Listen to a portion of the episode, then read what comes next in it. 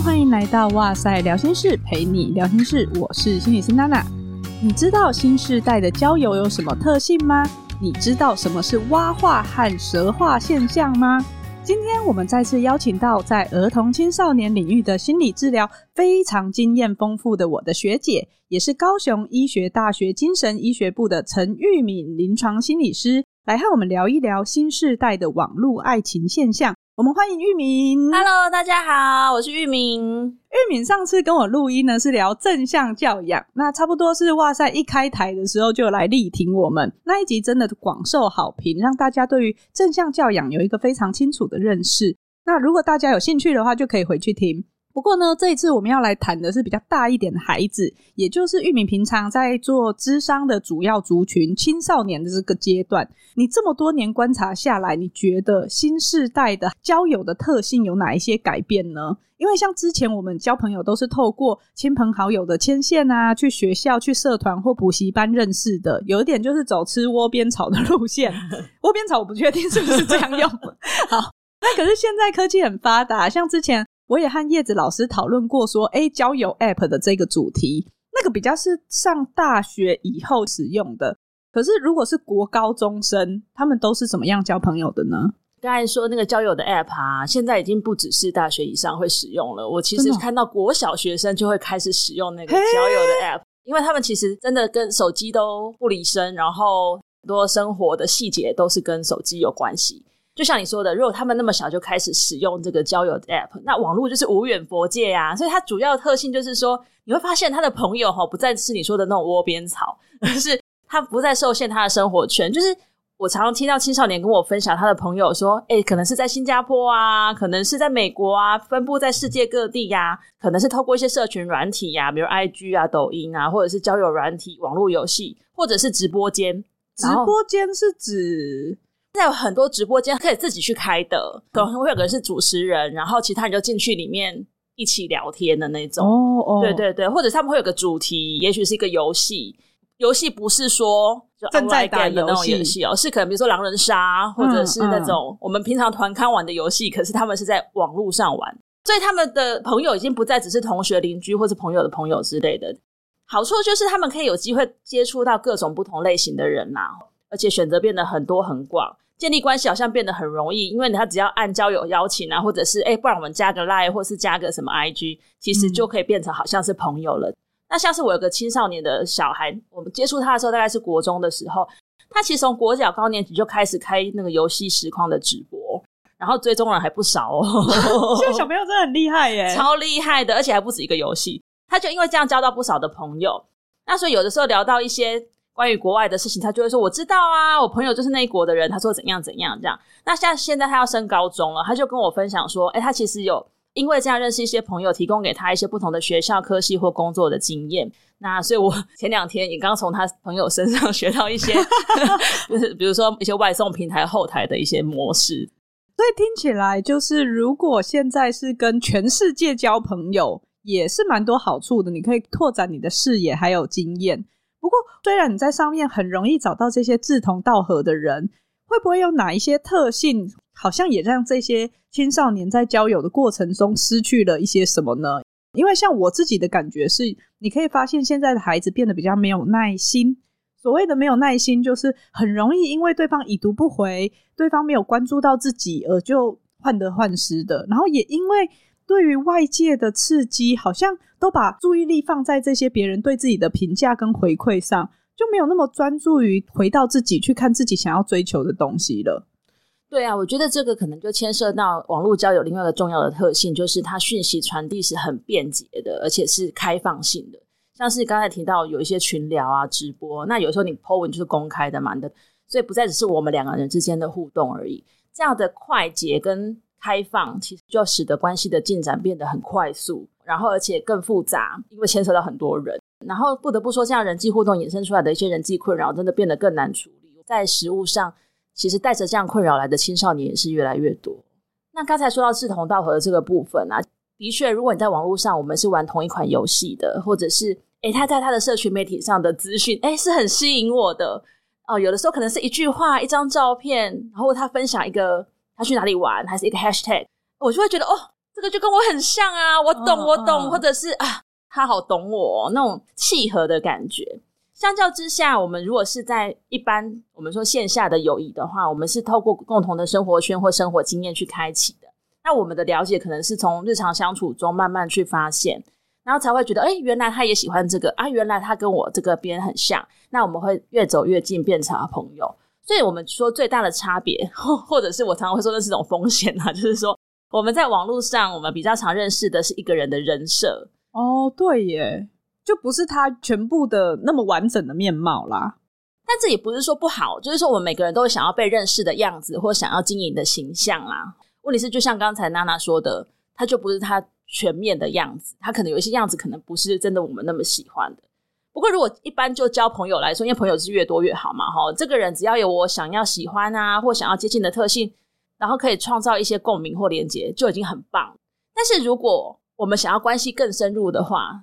当然就需要更多实际的互动跟了解啊，比方说你可能可以知道，哎、欸，我们可以一起吃鸡呀、啊，大家都知道吃鸡是什么吧？应该知道吧？OK，好。可是比如说，当你有什么烦恼或学业上的烦恼之类，你可能就不会想跟他说，或很容易突然发现，哎、欸，原来他还有这一面哦、喔，哎、欸，怎么跟他说的不一样？或是发现你们在打游戏方面可能很契合，可是你们可能在其他部分有你不喜欢，所以就会有一些冲击跟考验。那我觉得也许这就是常常现在有个名词叫做什么“塑料友情”。塑料兄弟，塑料就是 塑胶的塑啊，对对，就你以为他很坚不可破，但其实可能就只是表面或者在某个方面而已。这个是朋友哦，可是如果你想要跟对方，哎，你觉得他很不错，想要发展进一步的亲密关系，想要交往的话，那你免不了就要更加了解他各个层面嘛，对不对？当然，哎，我也有听过真的是纯网恋的，这个很特别，就是他从交往到分手。都没有见过面，然后就只是透过讯息或视讯这样子。好，这样感觉听起来蛮纯爱的啊，就很柏拉图那种比较精神式的 这样。毕竟是少数啦，大部分情况是真正开始面对面的相处，甚至一起生活的时候，就免不了会发现有太多跟自己想象的不太一样的地方。我觉得这边我们也不是要否认说，嗯、网络认识的友谊。就一定是相对比较浅薄或不好，因为我相信你可以一起吃过鸡、拍过抖音，创造这些一起的回忆跟记录，都是很重要的经验和连结。不过，像刚刚讲到的这个人设的这件事情，也会让我想到说，比如说像最近因为 Me Too 的运动，各个领域都有人设翻车的现象。当然，我们没有机会去认识这些艺人啊、网红啊，或是那么有名的人。可是生活中，如果你要跟一个人，比较有更亲密或进一步的接近的时候，我想到最近很红的一个词就是“蛙化现象”，青蛙的蛙，你有听过吗？嗯，有，是从日本传过来的，对吗？对，跟听众介绍一下，因为我不确定大家是不是知道，这个算是二零二三年上半年 Z 世代的流行用语第一名哦。它是在日本爆红的一个词，蛙化现象呢。它意思是说，诶，你对于你原本还蛮欣赏的这个对象，吼，突然感到生理或心理上的厌恶。然后这个现象在日本的青少年之间是引起很广泛的讨论的，甚至呢是高中生流行用语的冠军。我觉得其实蛮中二的啦，蛮像高中生会流行的用语这样。而且它会应用在很多的他们的歌曲还有漫画当中。蛙化现象就是你有时候看到对方这样的时候，你会忽然有一点震惊。像我自己，如果看到觉得还蛮帅的男生，然后谈吐又很好的时候，可是你一走近发现，哎、欸，他鼻毛露出来，上面还粘着鼻屎。老实说，我真的当下就会觉得，哎、欸，退后三步会有点冲击。哦，oh. 你呢？你你会有这种经验吗？也是会有啊。比方说，就像你说的，可能看起来都很不错。我自己比较在意是，他可能在讲话的时候突然冒出一些。不雅的字眼或是脏话的时候，oh. 我就会觉得，哎呦，怎么跟他看起来不太一样？看起来是蛮有气质的，怎么会讲这么突然冒出三字经之类的？对，对对，你就会觉得，我就这种状况，搞不好在开车的时候还蛮常会遇到。哦，你知道，如果他有路怒症，然后忽然就爆炸的时候，你觉得，哎，有点跟你想象中的那个是有反差的。对，那可能好感就会突然降。不过，我觉得也要强调一下，根据二零二零年日本教育心理学会的报告。蛙化现象，它不是只出现在女生身上，其实男生对于女生也会有。那平均大概百分之二十 percent 的男女都有类似的经验。不过呢，这个现象它就比较容易出现在情窦初开的青少年身上。如果是像我们这种，欸、像我们这种 自己说恋爱经验比较丰富的成年人，可能就世面看多了吧，就比较不会有这种现象。我觉得这可能跟青少年他们追求的感情对象跟情感关系是比较完美，而且是比较理想化是有关系的，所以他们会觉得理想中的伴侣，不要伴侣，好像成年人用词、啊，理想中的对象应该是要像公主啊、王子啊，或者是他们有个既定的印象这样，所以才会容易出现这种幻灭的那种挖化现象。但随着恋爱经验的增加，然后或者是你对人性越来越理解，你就会知道。人本来就是会有这些好的跟不好的一面，嗯、所以挖化现象，我想就会越来越少。就像我女儿之前也有一个绘本嘛，嗯、他们就是在讨论说公主会不会放屁这件事情，啊、就从小让他们知道公主也是会放屁的，啊，这很正常，没有什么。是，我觉得如果可以从小开始教育起，我想这个现象应该很快就可以消失。好，不过也不是只有负面的，像今年四月，一对在 TikTok 上面拥有十二万粉丝的情侣呢，他们就第一次在影片中使用了“蛇化现象”，就是蛙的相反，大部分它的天敌就是蛇啦。哦，是因为这样，对，哦、所以他发明这个词就是来描述说，哎，不管另一半做了什么让人很尴尬的行为，可是你都会觉得哦，好可爱哦。比如说，他放了一个屁，你还是会觉得，哎呦，怎么那么可爱之类的，就好吸引人哦，这样子的状态。以我自己的观察啦，像我每次就会出现一些很锵或很傻的错误，可是我老公也算是觉得啊很无奈，可是又同时觉得蛮好笑、蛮可爱的，就是这种全然接纳的态度，好像对于关系来说又是一种比较正向的氛围，跟挖化来比。是啊，是啊，我觉得其实这也是有一种用一种幽默态度去看待另一半的相处啦，或者是看待另外一半的表现。我也是有认识像这样的朋友 而且是我们都认识的朋友，对，也许大家都认识的朋友。他已经消失半年，我们期待他回归。好，那。跳回来，我们刚刚讲到的现代的网络生活，其实跟现实生活已经密不可分了。跟大家分享一个数据是，儿福联盟在二零二二年的时候调查发现，有超过一半的儿童青少年会跟陌生的网友聊天。或许因为有网络这个屏障啦，所以以前我们都会说不要跟陌生人讲话哦。可是，在网络上，其实跟陌生人讲话好像是一个蛮稀松平常的事情。然后有百分之七十五点九 percent 的儿少是赞成在网络上谈恋爱的，甚至有两成的他们有表示说他们已经曾经跟网友交往过。对我们成年人来说，我们可能已经发展出来了一套自己觉得比较适合的人际交往跟感情处理的模式了。可是对于这些正在发展中、探索中的新世代青少年而言，他们现在在网络上开始体验的亲密关系是很不一样的，跟传统在学校认识或者是吃窝边草的是很不一样的。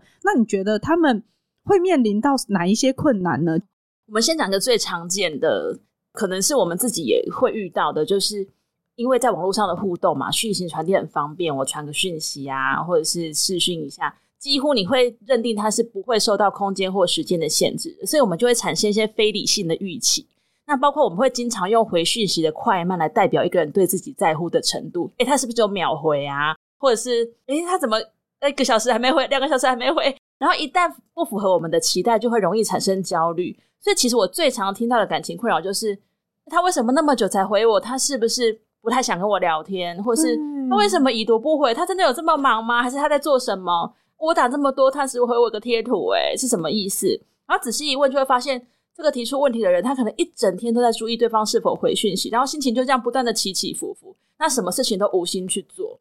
另外一个，除了辩解之外，刚才提到公开性嘛，那公开性就是他就会发现说，诶，为什么我喜欢那个男生？他说他喜欢我，但他去追踪别的女生，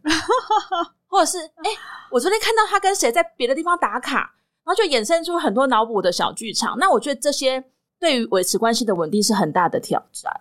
真的耶，因为我觉得有心情的起伏跟患得患失是很正常的，也没有关系。但是他的状况已经到除了关注在这个点上以外，他其他课业啊，原本应该做的工作，他会没有办法执行，已经耽误到他的生活角色功能了。对，那这个状况就影响会蛮大的。像网络上这个互动啊，我就想到了前阵子在直男行为研究社上面又有一篇很红的贴文，就是荣总比尔盖茨，不知道大家知不知道？他有一句很红的网络名言，叫做“我们医生不打扰了”。那显然呢，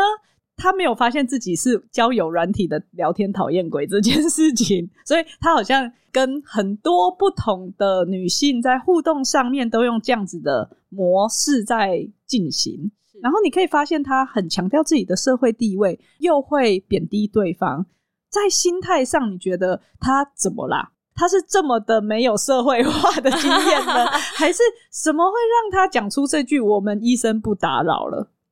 那他的意思是说，他是真的没有觉察到他这样会让人讨厌，是吗？还是说他是其实是有目的性的在说这些话？嗯，是不是、嗯、？OK，我觉得啦，哈，这句话本身它透露出的意涵，就是你刚才说的，他在强调他的社会地位，就是医生嘛。然后不打扰了，是一种看似好像很有礼貌，但是是他其实后面的意思是代表是我先拒绝的，而且你拒绝的是我这样子的人，所以是你的损失。哦，对，所以他就短短的这么一句话，其实他就已经，嗯，你要说，我觉得应该是有一些目的性的，他要让不管是别人或自己有一种呃心理上的损失或匮乏感吗？对，他要让对方觉得是一种损失或匮乏感，然后借由提高自己的身价，然后来达到这样子的效果，嗯，或者是说，哎，别人会因为这种匮乏感，会想要继续跟他聊天。所以有时候会不小心被激起那个焦虑，然后就落入圈套了。你如果去观察他的对话记录，你就会发现他这句话出现的时机是通常是在对方没有秒回，或者是对方的条件不符合他的期待的时候，或者是对方看起来好像要聊不了的时候，其实你就会发现他可能觉察到那个他快要被拒绝了，或者是诶，好像对方对他没有什么意思的时候，那他为了避免。他是被贬低的那一方，或者是他是被拒绝的那一方，所以他就先讲出这句话，而且还不忘了要 提醒对方说：“我是医生哦，这是你的损失哦。”所以其实有一点是他没有发现到，他用了这样子的防卫机转来保护自己的自尊啦，因为他可能会因为对方没有马上的回应，或是不想要跟他继续维持友谊关系而感到很受伤。所以发展出来了这一套，来让自己感觉不会那么糟糕。如果他没有那种特地要操控对方的意图的话，他可能没有觉察到在自己这个部分的运作。对，没错。如果是以防卫机转的概念来想的话，这个防卫机转我们在心理学上叫做贬义啦，齁。嗯，就是说刚才像娜娜讲的，他是借由这样子感受到可能的被拒绝或失败的时候，夸大自己呀、啊，或负他人的负向特质。借此因应自己的情绪冲突或压力，对，然后或者是减轻被贬低者对他的冲击或重要性。这如果是以心理机转来讲的话，其实它就是一个很自然的反应，它长期可能就是这样使用的，对，嗯、就不是我们说的是故意。我想，如果是你长期使用这种方式来保护自己，可是你会发现说，哎，我要进入一段交友关系的时候，一直遇到挫折跟失败。或许如果有这个觉察的话，我们就可以学习用更适当的方式进行跟别人的互动啦。不过，像我们刚刚讲到的是，我们先假设他是一个防卫机转，他无意识的，他可能在过去跟人家互动的过程中学习到用这样的方法保护自己。但有没有可能会是故意的一种操弄呢？你这样讲，我就想到也是近期网络很红的一个现象啊，叫做 PUA。PUA 呢，它是 Pick Up Artist 的缩写，然后，然后它中文翻译成叫做搭讪艺术家，听起来很好。可是现在 PUA 有点算是负向词汇，诶。对，我觉得这是后来的一些衍生吧，因为它其实原本是只是应用一些心理学的技巧，让那个时候好像真的男性吧，哈，可以去认识或者是引起他有兴趣的一些女性的吸引力，一些策略而已。但现在好像变得比较负向。对，现在好像有点类似，是指称有一些人会故意用某一些的手法，然后去诱发对方跟他发生性行为，而那个过程中他是不太关注于对方喜不喜欢或嗯、呃、舒不舒服的，有点像是你设下一个圈套，然后去达成你的目的的感觉。提到 PUA，就是因为刚才讲到。所谓的提高自己、贬低对方，这其实也是 PUA 里面会用到的一个手法。嗯、对，那这个就是让对方觉得自己更有吸引力，或者是因为自己的条件不如对方，而会更想要跟对方在一起。这也是其实是一种刻意而为之的一种心理的策略。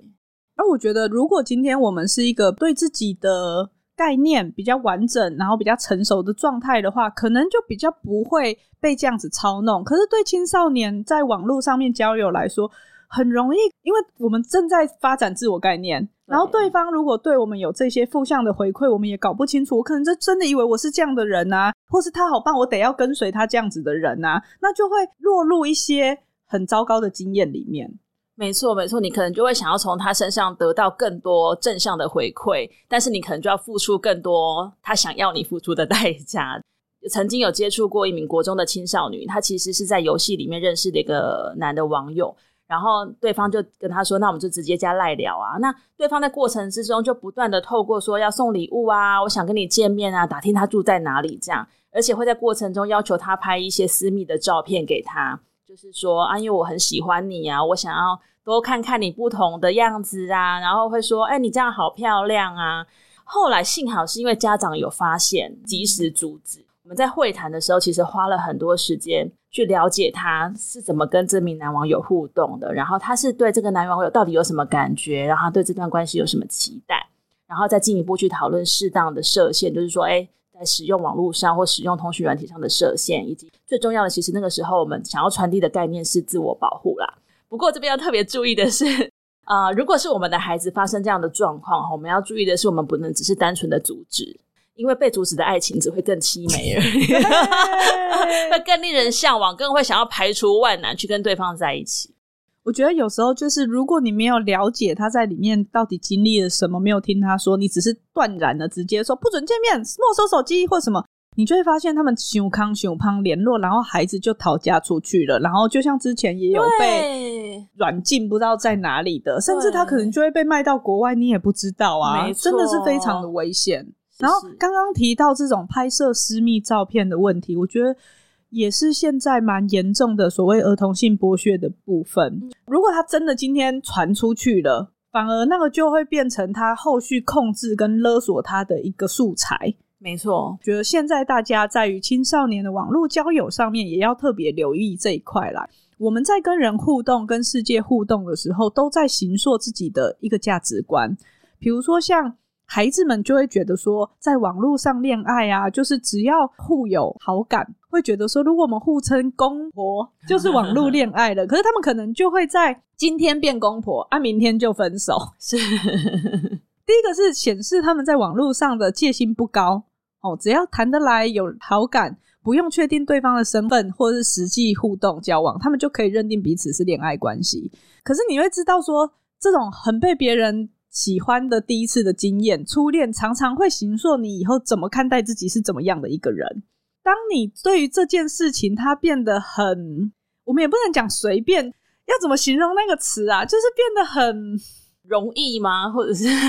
对，我觉得那个现象会跟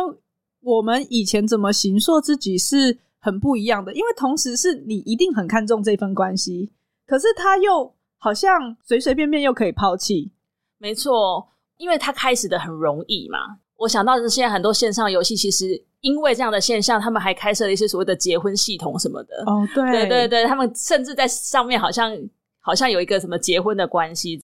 开始的很容易，但是它其实维持是很困难的。所以我觉得对呃人格特质的影响，我觉得可以分成两个层面来说。有一个就是说，有一些人他可能会开始觉得，原来关系就是这样吗？对，就是一个很轻易的，我可以。今天认识他，明天跟他分手，这好像没什么大不了的，不合就换了。但是有一些人，他是就像刚才娜娜讲的，我们是比较 重感情的，或是我很看重这段关系的，或是我一下子就投入太多，会觉得啊，他就是我的 Mr. Right，那我就可能很容易不断的受伤，然后开始觉得，我是不是不值得被爱的？开始对于爱情，甚至是对人的交往，都失去一种信任感。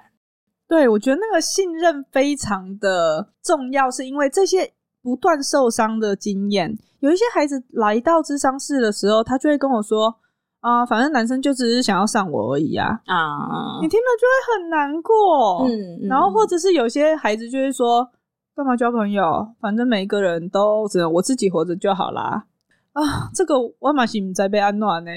就是因为这个网络浪浪潮真的是不可抗啊。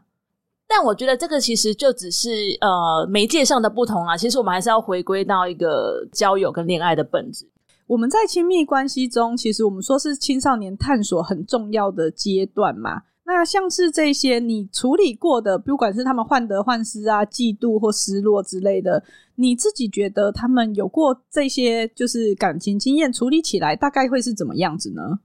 其中我有一个印象很深刻的经验是这样：有一个也是青少女啊，她为了想要挽回跟男朋友的感情，然后她找到了一个现在叫做感情咨询师的帮忙。我不知道大家有没有听过？现在有个这样新兴的行业，然后他会分析两个人的关系，然后跟你们说你们可能出了什么问题呀、啊？为什么会造成现在的呃要分手的状况？那除此之外呢，他还会透过通讯软体直接教他怎么开启话题、制造机会，就是怎么样跟男友复合啊，然后怎么样男友才会觉得开心啊？那包括你什么时候传啊？要多久传一次啊？要传什么内容啊？那期间，他花了很多钱跟心力在配合这样子的一个过程，但是其实后来结果也是没有能如愿啊，所以他心情就非常的低落，而且他会觉得啊，我都已经这么努力了，所以他不知道该怎么办。但其实我觉得最他来到我面前的时候，最让我担心的事情是他一开始还是只是觉得可能是我的技巧不好，或者是、oh. 对我我用的方式是错的。我觉得这个可能是在青少年探索亲密关系的时候很容易出现的迷思之一啊，所以才会有这些产业就是应运而生。我觉得我们不是要挡人财路，但是我还是请大家慎重。我们当然在某一个部分觉得自己不熟悉，想要更好，我们可能会想要请教一些相对有经验的人。我们以前的时候，我们也可能会，哎、欸，同学一群女生一起聊说，哎、欸，你怎么回啦？或者是一起讨论嘛，对不对？对可是，可是这些人是你身边认识的人，你觉得可以信任，他们也是为你好的人。嗯，但是老实说，我不确定这些有商业考量在里面的人的时候，他们协助你达成目的，可是他们喂养你的资讯，会不会只是一个讨好对方，或是让你可以达成这个目标？可是过程中会丧失你自己，没错，很重要的价值，或是真的对你好的方向吗？因为因为有时候你在追求某一些东西的时候，你会失去自己，而且可是他只帮你达成目标，他没有要帮你拉回来啊。嗯，对啊，嗯，我觉得这是我觉得很有风险的一个原因啦。没错啊，而且你说我们两个人的互动，可是我所有的对话都是别人教我的。这就不是真正的我啊！对啊，就算你教我了，然后后来呢，又要挖话吗？被挖话，对，就被挖话啊！嗯，其实现在感情诈骗很多，所谓的感情诈骗不是爱情的骗子来骗你，嗯，而是利用你对于感情的这个需求，然后从中谋取利益。像我就有听说过，比如说想要追求某一个人，可是好像在追求的过程中，他发现有一点点好像快要失败了。所以就会很焦虑，然后呢，就在网络上面发现可以怎么样子请对方加持，好像有磁场之类的。Oh. 所以呢，他就汇了几千块过去，然后他就说他会帮你祝愿啊、助导啊，让你可以跟他的感情是顺利的啊。如果他你钱汇过去，他就会传一堆很像罐头讯息的说，说哦，已经帮你做了哪一些法事，还是什么什么鬼的。这个是真实故事，他就这样子前前后后那个一个月，可能也汇了差不多快。上万块，哦、啊！结果最后还是没有追到，还被对方封锁啊。嗯，那这个你可以求偿吗？这也没有办法求偿啊。而且我觉得这个更不好的是，你刚刚说到那个恋爱教练，他还有教你技巧，这个完全没有 哎、欸。没错，没错，但是这个技巧好悬呢、喔。这个钱他还是花啊，嗯、因为他太急了。之前宇哲也有讲过一个，就是我们在匮乏的时候很容易被诈骗，不是你笨。不是因为你怎么了，嗯、就是因为那个匮乏的心理，嗯，你很想要找个方法可以弥补这个匮乏。对，其实有的时候我们那个年代的方法可能是去求月老之类的吧。哦，对，可是因为那个香油钱就水洗呀、啊，对，对，对，没错，没错，不会像说这个，他还规定你说你要多强的磁场，然后多长的时间要固定会多少钱呢、欸？哦，是哦，还有这样子的 SOP，是不是？哦，而且不保证疗效的这样子。对啊，然后刚好听到这一期的朋友们就要注意。我们先说不是要断人财路，但是你要想一下那个钱投下去有没有效果。对，刚除了刚才那样子的例子之外，我有想到另外一种现象啊，就是说我有遇到过，他是已经知道前男友，也不是前男友，是现在的男友跟前女友一直保持联系，然后因为他这样子，他心里就很介意，常常会拿就是男友对前女友跟他的对待方式来做比较。如果以前我们那个时代，其实可能这种比较不会这么明显，可是因为现在是网络的时代，所以他。其实就会去关注前女友的动态啊，看看诶前女友是不是还有放两个人的照片啊，还是他们两个在网络上还有没有继续互动啊？然后因为太缺乏安全感了，所以他其实呃交往的过程中，对于男友的一些一举一动也会特别的敏感，然后变成两人经常争吵的原因啊。那就像刚才有提到的，就是男友只要比较晚回讯息，他觉得诶是不是在跟前女友互动这样？然后当然也就影响到自己的情绪跟生活。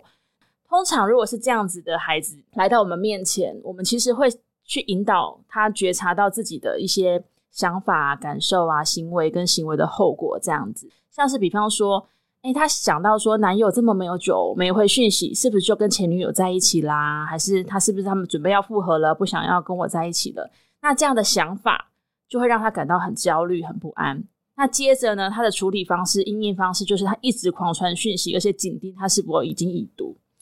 然后就会变成是说，造成自己该做的事情没做，然后男友觉得很烦，又大吵了一架，然后又开始对自己的行为感到后悔。那这个其实就是一直不断在那边循环呐。我们帮助他去觉察到这样子的循环之后，我们就可以一起去讨论说，那我们要怎么解决这个问题？那当然，解决问题是，比方说，你可以去跟男友表达自己的不安呐，跟他讨论我们怎么增加彼此的信任感。然后也可以去做调整想法，然后就提醒自己说：“哎，没有立刻回讯息，也有其他的可能性呢，不一定跟前女友有关呢，对，对不对？哈，比方说大家其实也真的都很忙，不是随时都可以看讯息。然后转移注意力的话，就是其实这个我觉得这个是最重要的，就是你还是要保持自己生活的平衡，就是该做什么事情还是要去做。如果你真的没有心情做，你可以把重心放在自己喜欢的事情上，或者是寻找一些有意义的支持。”那不要只是过度专注在某一个人或某一段感情身上，其实这个对感情都是有害而无利嘛，应该是。我常常跟个案分享的是，如果你够聪明，你的鸡蛋本来就要放在不同的篮子里，你全压在一个男人身上，呃，全压在一个 全 不小心太真实，你全压在那个人身上，可是这个关系他没有一定要。跟你维持永远下去哦，就算今天你们结婚了，他也是会离婚哦。没错。所以怎么样子把很多的鸡蛋，这当然要放，但是有些鸡蛋你可以放在自己发展自己喜欢的事情上面，自己的事业上面。这个是每一个人都要去做练习的，而且对方喜欢你，绝对不会是因为你只是一个全然关注扒着他的人。他有时候欣赏你，也是因为你自己有自己的生活态度，你自己有自己想要追求的目标，他才会更觉得说：哇，这个人我也好喜欢。对啊，对啊，所以就是他喜欢的一定是你原本的你自己嘛，对不对？嗯，所以我们就是还是要保有自己原来的特质跟样子。我想刚才分享这个例子，也是想要跟大家分享，就是我们在遇到情感中难免有患得患失啊，一些情绪起伏的时候，可以用这样的模式。可以去帮助我们觉察，然后处理各种引发的负向情绪。那我们今天呢，就谈了一下现代的 Z 世代青少年在网络的交友跟恋爱关系上可能常见的一些现象。那这些现象跟以前传统的交往状况的时候，可能是家长很难想象的，因为我们现在并不是这么浸润在那个网络的世界里面。所以今天大概就是跟大家分享。有这些现象，那如果遇到的时候，怎么样子去跟他谈？我觉得大家也可以适时的找比较正当的管道，正当 比较有正式认证的，像国家考试资格的智商心理师、临床心理师。如果你还在学校的话，就辅导中心的资源去做这一些可能是在交友或感情、人际上面困扰的讨论，会比较安全一点点。最后还是想要回到，就是说。当然，寻求有帮助的资源是很重要的。但是，因为如果他还是青少年的话，他其实最常相处的或是重要他人还是家长啦。所以我还是要给家长说一些话，就是说，我们对于孩子，不管他用什么形式去开启他的恋爱关系，我们都要保持一个比较开放的态度。我觉得真的最重要的是倾听啊，才能够你真的去了解他心里面是怎么想的，他是怎么看待这段关系的，你才有办法去陪他想出一个最安全、最适合，然后